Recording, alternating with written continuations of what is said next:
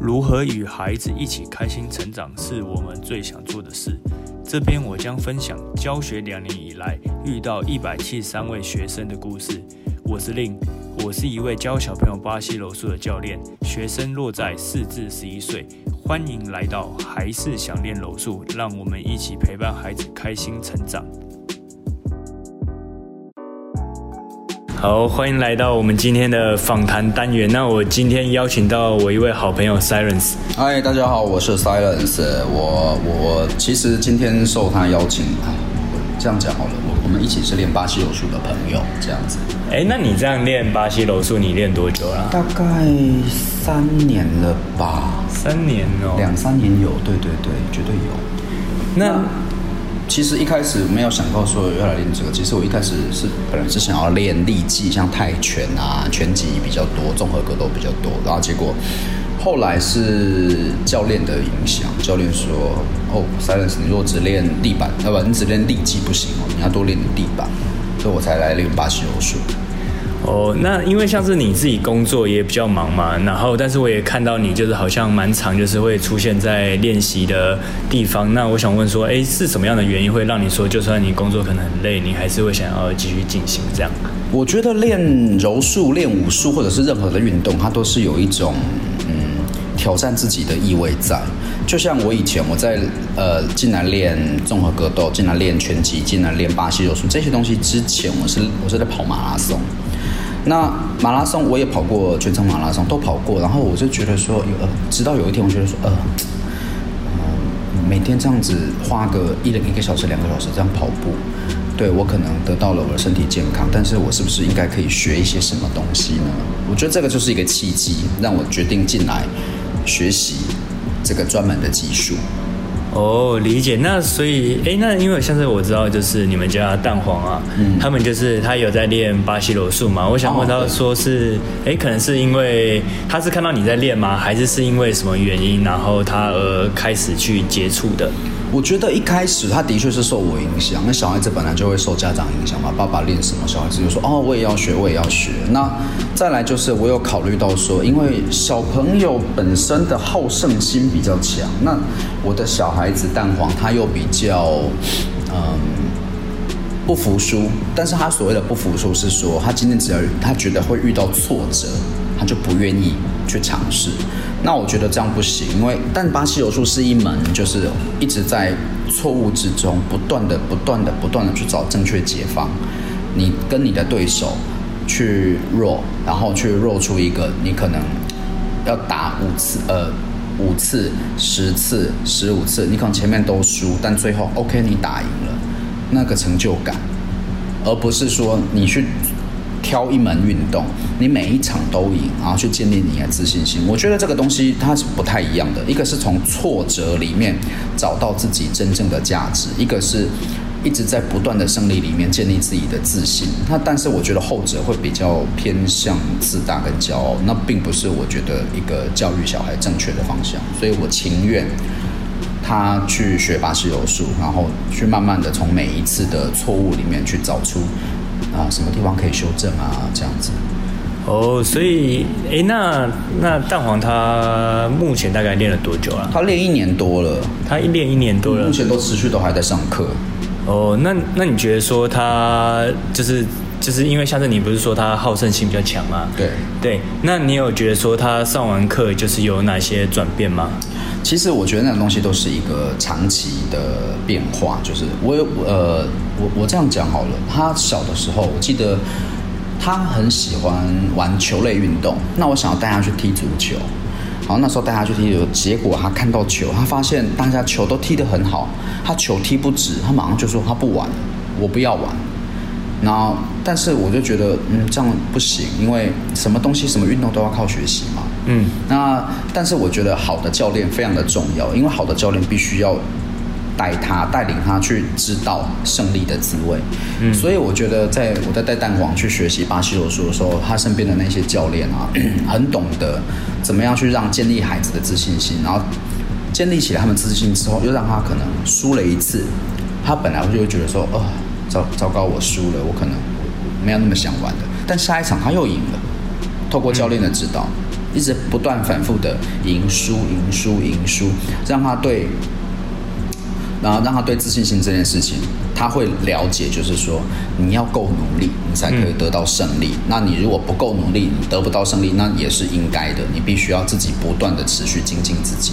我觉得这是在小孩子学巴西柔术里面，其实我我不太管，就是说他在里面一定会学到什么招式，例如说什么 on bar 啊、bambolo 啊、什么什么那个 heel hook 什么什么之类的，那都不是重点，重点是透过每一次的对练。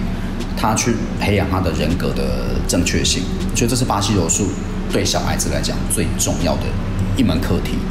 嗯。那我在这边跟大家解释一下，像刚刚提到的 amba、b r a n b o l o 或者是 heel hook，都是一些柔术上的一些攻击、攻击的一些动作。那，哎，那像是我想就是问一下，就是你自己的话，就是会想要跟小孩一起练巴西柔术吗？我觉得当然可以啊，因为爸爸当然大人跟小孩练，当然大人一定会让小孩嘛。那我觉得，哦，对，就我觉得这样才还。这样这样其实蛮有趣的，就是像我之前小孩子那个时候有一阵子，他很热衷练巴西柔术的时候，晚上他跟我睡觉之前，他都会开始要吵着要做安巴，在床上或者做做做那个什么 choke，做断头台什么的，然后我就哦好，我给你做，哦，爸爸死了，我拍我拍我拍，对，他就会他就会超开心超爽的。那他现他现在可能比较大了啦，他可能他不要这样，就 我说我我就继续这样子，他就说爸爸你好丢脸，啊现在不太不太这样跟我做，不过我觉得这是一个蛮有趣的运动，因为嗯，其实我身边蛮多朋友的家长，呃，他爸爸妈妈可能没有在接触武术这件事情，但是他们都送小孩去学巴西柔术。哦，对，这倒是真的，因为我觉得呃很多家长也会问我，因为。我身边的那些同行啊，媒体业的，他们都知道我在练。他们问我说：“哎，那你觉得练这个东西，呃，风险高不高？小孩子怎么样？怎么样？怎么样？”我会跟他讲说，其实有教练在旁边看，那基本上出事的状况不会太夸张。而且现在巴西柔术，它毕竟是运动柔术，嗯，它也是一呃，它其实你要说它是竞技柔术也是啦，但是它并没有它的危险性不会像以前的古时候的所谓的柔道，嗯。这么的风险这么的高，然后加上就是说，本来就是这门运动，你拍了就表示你投降，嗯，但是为什么样的状况下你会受伤呢？就是你要死跟，你怎么样你都不肯投降，那你就会受伤，那这个就是你自己要去承担的后果。我觉得这个东西放到成年人来讲，也是一样的道理，一样的道理，一样的准则。你自己不愿意去设你的停损点的话，后面的损失就会非常大。那现在。见微知著嘛，那小朋友这么小，他可能就知道了。呃，让他知道说，哦，可能我真的已经不行了，我想逃不出来，我想不到什么方法可以解，我就先拍。嗯，对。那他以后长大以后，他在做任何事情的时候，他就会知道说，如果说这一步已经是死棋了，就不应该继续下，因为再继续下下去之后，这个结果会反噬到我自己。对，会越来越严重，会越来越严重。所以我觉得这是一个。这一门运动会教给你的一件事，但我但其实我之前也跟一些朋友聊过，就是你说呃打网球、打羽毛球、打这些东西，不会有这些状况吗？我说也是会，运动伤害嘛。对。但是它并不会像说柔术这么的，因为你的对手是直接跟你对练的人。嗯。我们在不管打羽球、踢足球、打篮球，都还会，我们的确有对手，但我们中间还会有一个所谓的。中介的对象，例如那颗球，嗯，你不会这么的直接，长呃受到那个一些所谓的呃 consequence，就是一些后果的影响。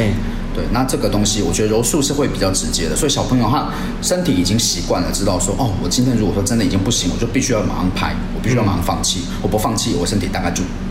就可能会受伤，会会受伤，会完蛋。他等到他以后长大，他自己就会知道，我今天不管是做投资、做生意或做什么，我今天发现说，我如果这个地方我不放弃的话，那我后面可能会有很惨的后果。我觉得这是很重要的。当然，以前嘛，大家都教我们说不要放弃，不要放弃。但是，不要放弃真的是一个好的方法吗？我想未必哦。嗯，对。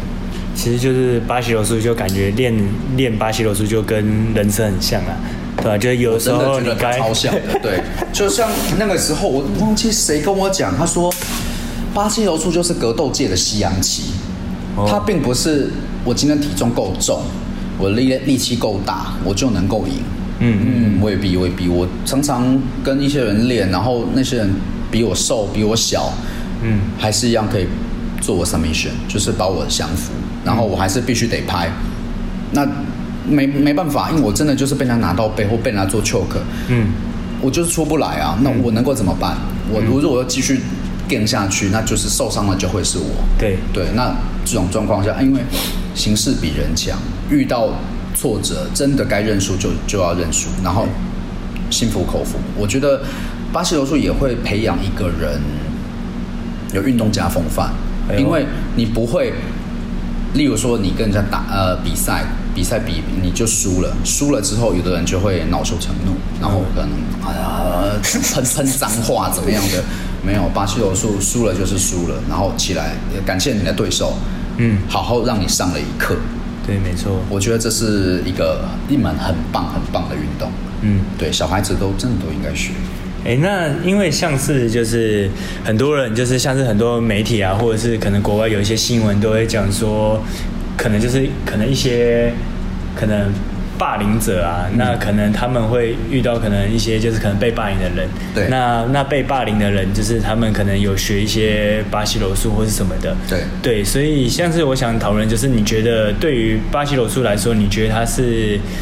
它是一个可以就是抵抗霸凌，或者是说你觉得就是像是霸凌这个问题，就是因为像是你是家长嘛，对。那都不太希望可能小朋友就是被霸凌。对被被遇到，那你觉得怎样的方法可以帮助我们可能像是可以预防这些事情？这样？我觉得不管学任呃呃，我我现在是讲所谓的格斗或者是一般的武术，它的除了会让你的身体变强壮、技巧变成熟之外，它会教你好的武术会教你一件事，就是说你要有那个慈悲心，嗯应该是说一种。我今天不管发生什么事情，我应该要先优先想要保护好我自己，但我不会去想要欺负别人。嗯因为就像就像你也知道，如果说你今天练你你是练拳击的人，你今天在街上斗殴，你这样打死了人或打伤了人，是会被拳击协会除名的。嗯。对，因为我们做运动，或者是我们我们并不是想要去去伤害对方，嗯。但是我觉得学巴西柔术有一件很重要的事，它并不是主动攻击的技巧，它不像泰拳，不像拳击，不像综合格斗，嗯。它会主动攻击。它今天的重重点就是，今天如果对方攻击的时候，你要怎么应对？嗯。对你，呃，大家常常讲说巴西柔术就是一个地板呃地板的技术嘛，没错，对，人家过来，你把拖对方拖到地板，然后把它固定住。那对方没有办法对你做任何的事情的时候，嗯纷争是不是就平息了？因为有的时候两个人的争执或争吵，其实只是一时的那个肾上肾上腺素飙升。那只要有办法让自己跟对方先冷静下来，那很多问题都可以解决。嗯那再来就是，我觉得为什么要学？其实并不是说你学了巴西柔术，你就会被霸凌，而是说你今天如果你没有学巴西柔术，你被霸凌，你不知道怎么处理，嗯你完全不知道怎么面对那个状况，对方一拳往你往你脸上揍，你要你要怎么闪？啊，你闪完之后，你下一步你要干嘛？那你如果没有办法把它固定住，没有办法控制住的话，它会一直往你身上打，嗯它不会停的。那你要怎么办？当然，拳击里面有闪躲，泰拳里面有防御，但巴西柔术是只要把对方拉到地板下面之后，他有办法把对方固定住。嗯呃，透过关节技、透过脚技或什么的，把对方降服住之后，嗯然后然后跟他讲，请他先冷静，不要冲动。那如果旁边有人，那更好，请他们去请其他的师长来处理。嗯那这段期间，你就想办法让对方先冷静。嗯我觉得这是针对霸凌一个很好的呃处理方法，因为你没有要跟他对方拼一个输赢，对你把对方固定住，让他冷静，请师长出来协助你处理，你没有攻击他，嗯你什么事都没做，嗯。对我觉得这是一个很好的防身术。对啊，因为假如像是假设你今天就是，可能你今天学别东西，那你可能会想要跟别人可能打来打去嘛，那可能打来打去可能会造成就是反而两败俱伤。那我觉得其实就是对双方都其实都不是很好。对，对啊没有错。我觉得，因为重点是你要怎么样去看待这门东西。你如果觉得说，你想要让小孩子学攻击性的武术，那当然学拳击、泰拳那些东西都是很攻击性都很强。但是如果说你是为了要小孩子不要被霸凌的话，那我觉得学那个方向好像怪怪的。哦，理解，因为就是有可能小朋友会会造成说，可能小朋友会变得想要跟对方，可能因为像是我们在练习的时候对练嘛，对。那他们就会互相揍来揍去，对。那在可能在我们没有可能拳套或是一些保护措施下，除了你可能会打伤别人以外，你自己可能手也会受伤，对对啊，对，而且这会引引发后续很多不必要的纠纷。那如果可以在第一时间把所有的情绪，呃，场面，我我嗯这样讲好了，巴西柔术是能够控控制场面的一门武术。对，因为嗯你看嘛，今天今天呃同学要打你，那你有学攻击性武术，你跟他真的打起来，那后续可能会引发更多更多不谓的纷争。对好，今天同学打你，你用巴西柔术降服了对方，你也没有对他做什么事情。那现在就会有两个结果，第一个是这个事情你不会有问题，因为你你是被对方攻击，你只是没错基于自卫，你把它降服了。第二个，现在基本上你身边的人都知道，OK，你会武术，你会巴西柔术，不会有人想要来轻易的招惹你。嗯，对，这是第二件事情。但是我们在讲说打架这件事情，打拳击、攻击性的武术，好，你一个人你打架泰拳你很厉害，五十个人来你打得赢吗？你还是得跑啊。嗯，对，那巴西柔术，我觉得，因为你没有表现出那种很明显攻击性的欲望，人家说还要再继续攻击你，我觉得那也是那就是对方的问题了。哦那这个东西就对这个东西，如果说真的最后必须要上法院、上法庭，那你完全站得住脚，你没有攻击对方啊。因为像是还是有看到一些新闻，就是可能有一些可能没有练武术的嘛，那他可能去挑衅或者是去攻击去攻击有练武术的，然后结果就是那大家都知道结果嘛，就是可能就是没有练的就被有练的可能打爆，那其实我觉得那很正常，而且真的有练武术的人不会愿意轻易出手，因为他们都知道，平常大家在铁笼、在在健身房、在哪里练，在地垫里面练，大家都练得乱七八糟，每天都是这样打来打去。但是今天出去在街头，你已经知道说，OK，你今天打，就算 even 带了拳套打对手，对手会痛。那今天你看到有人跟你挑衅，你应该也会知道说，OK，我这个我这一拳出去，呃，可能会有什么样的后果，其实都会先想。嗯，那想到后果就会说哦，算了，我我我我我先防御，我先不要。巴西柔术也是一样，我我我不要哦，你你你离我远一点。我有我有学防身术，我有学巴西柔术，你不要靠近我。嗯先这样子，已经先口头警告，真的没有用了，又对方又一直攻击，那当然你就会使出反击嘛。那反击又有分，就是你真的把对方打伤、打残，或者你只是把控制住。嗯，对，控制技巧很重要，只要把对对手控制住，你我我不想伤害你。但有时候我觉得像是可能拳脚这个东西，就是它是比较难控制，因为可能你被挑衅嘛，对那你可能可能你情绪上可能就会上来嘛，那你可能就会可能踢对方，就没想到对方那么的脚就就是 对，可能对方可能不可能太太太太脆了，或者是他可能身体比较没那么强壮，那他可能一下就受伤。那那在就以台湾的法律来说，其实这个就是。就是其实过当对，可能会会变成防卫过当，对啊，所以我觉得，其实你只要找到可能一门就是一个东西，它是可以就是帮助你控制场面，那你不会伤害对方，然后你自己也不会有因为就是可能不小心攻击到对方，让对方受伤而造成一些结果而造成麻烦。对，我觉得这样是蛮好的。我我就觉得有一个有个例子，其实蛮蛮蛮写实的。就我们常常有时候会看到行车记录器嘛，看到说啊在哪里谁又跟谁打起来，那其实你也看得到，那些大家都是拳头挥来挥去，打来打去，嗯，或者是对，其实下车就叫嚣什么之类的。但是其实大家都可以看得到，就是都是攻击，两方都是在走攻击的路线。可是今天巴西柔术它是一门强调防御的，就是你要对方要先出拳，然后你你防御之后，然后去做他的关节的固定，或者是、或者是裸脚或者是什么压制的压制，对对对对对。那所以老实讲，在所谓的可看性上面，巴西柔术可能没有像拳击、泰拳那么的帅那么的帅，没有错。但是他从头到尾，他都不是想要，呃，攻击对，嗯嗯嗯，置对方于死地，没有没有，他他他只是想要控制这个场面。所以今天如果发生行车纠纷，其实真的会那些巴西，我好像曾经看过一出，对，也是一个教练啊学巴西柔术，然后被他恶意逼车，嘿然后对方下来也是要就是找找他就是单挑啊输赢啊，，OK，他马上就是用用压制的方式，然后把他的手绕到后面做 kimura，做木锤手。然后木村手之后，然后对方女朋友就很急啊，说你你你你对他干嘛？对，然后说我没有对他干嘛，我我我降服住他而已啊，真的啊，对方是真的动都动不了，嗯，手手是没断的、不过他真的是也动不了，他就这样被压住。我来这边跟大家分享一下，kimura 就是就是大家最常见，就是可能警察会把犯人就是可能压在地板上，胸口会朝下，然后把一只手可能弯到就是你的你的背上这样，然后去做控制，这样，对吧？对，那对啊，就那只那只行车记录器蛮好笑的，反正就是女朋友一直讲说你对我男朋友干嘛，然后那个教练说是你男朋友先对我干嘛的，然后男朋友在底下那边哀哀叫，什么都他什么事都做不了，手被控制住，还要干嘛？嗯，对啊，那我就我就觉得说，对，这就是巴西柔术很棒的一个地方，就是你被对方攻击的时候，你可以反击，但是你的反击是压制对方、控制对方，而不是去伤害对方。嗯，我觉得这点，我觉得这点跟可能其他运动差蛮多的，差蛮多的啦。啊所以他其实我觉得他除了是可以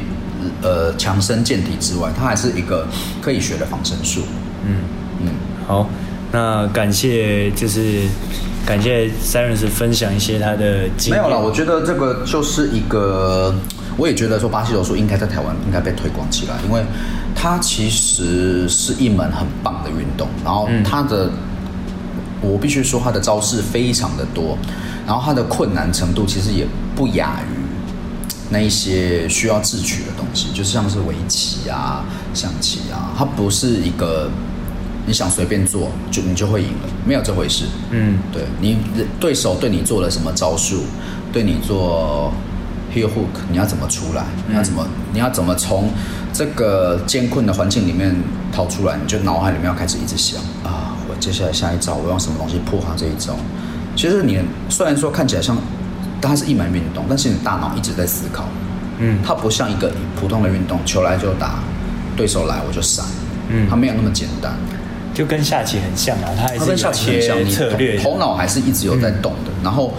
我觉得小朋友在学这个也很重要。为什么？因为他第一个增进小朋友的体能，第二个可以让他一直思考。嗯思呃，尤其是小朋友一刚刚一开始练是比较简单啊，可能就是最基本的动作，最基本动作啊，例如说瞎子啊叠瞎子啊，叠一些什么那个什么附身叠头发等等对对对对对对对对对。但是那些之后慢慢的小朋友慢慢会长大，他会学到越来越多的技术，他就会开始去思考他要怎么样去去把这些东西串起来。OK 那他如果串得起来，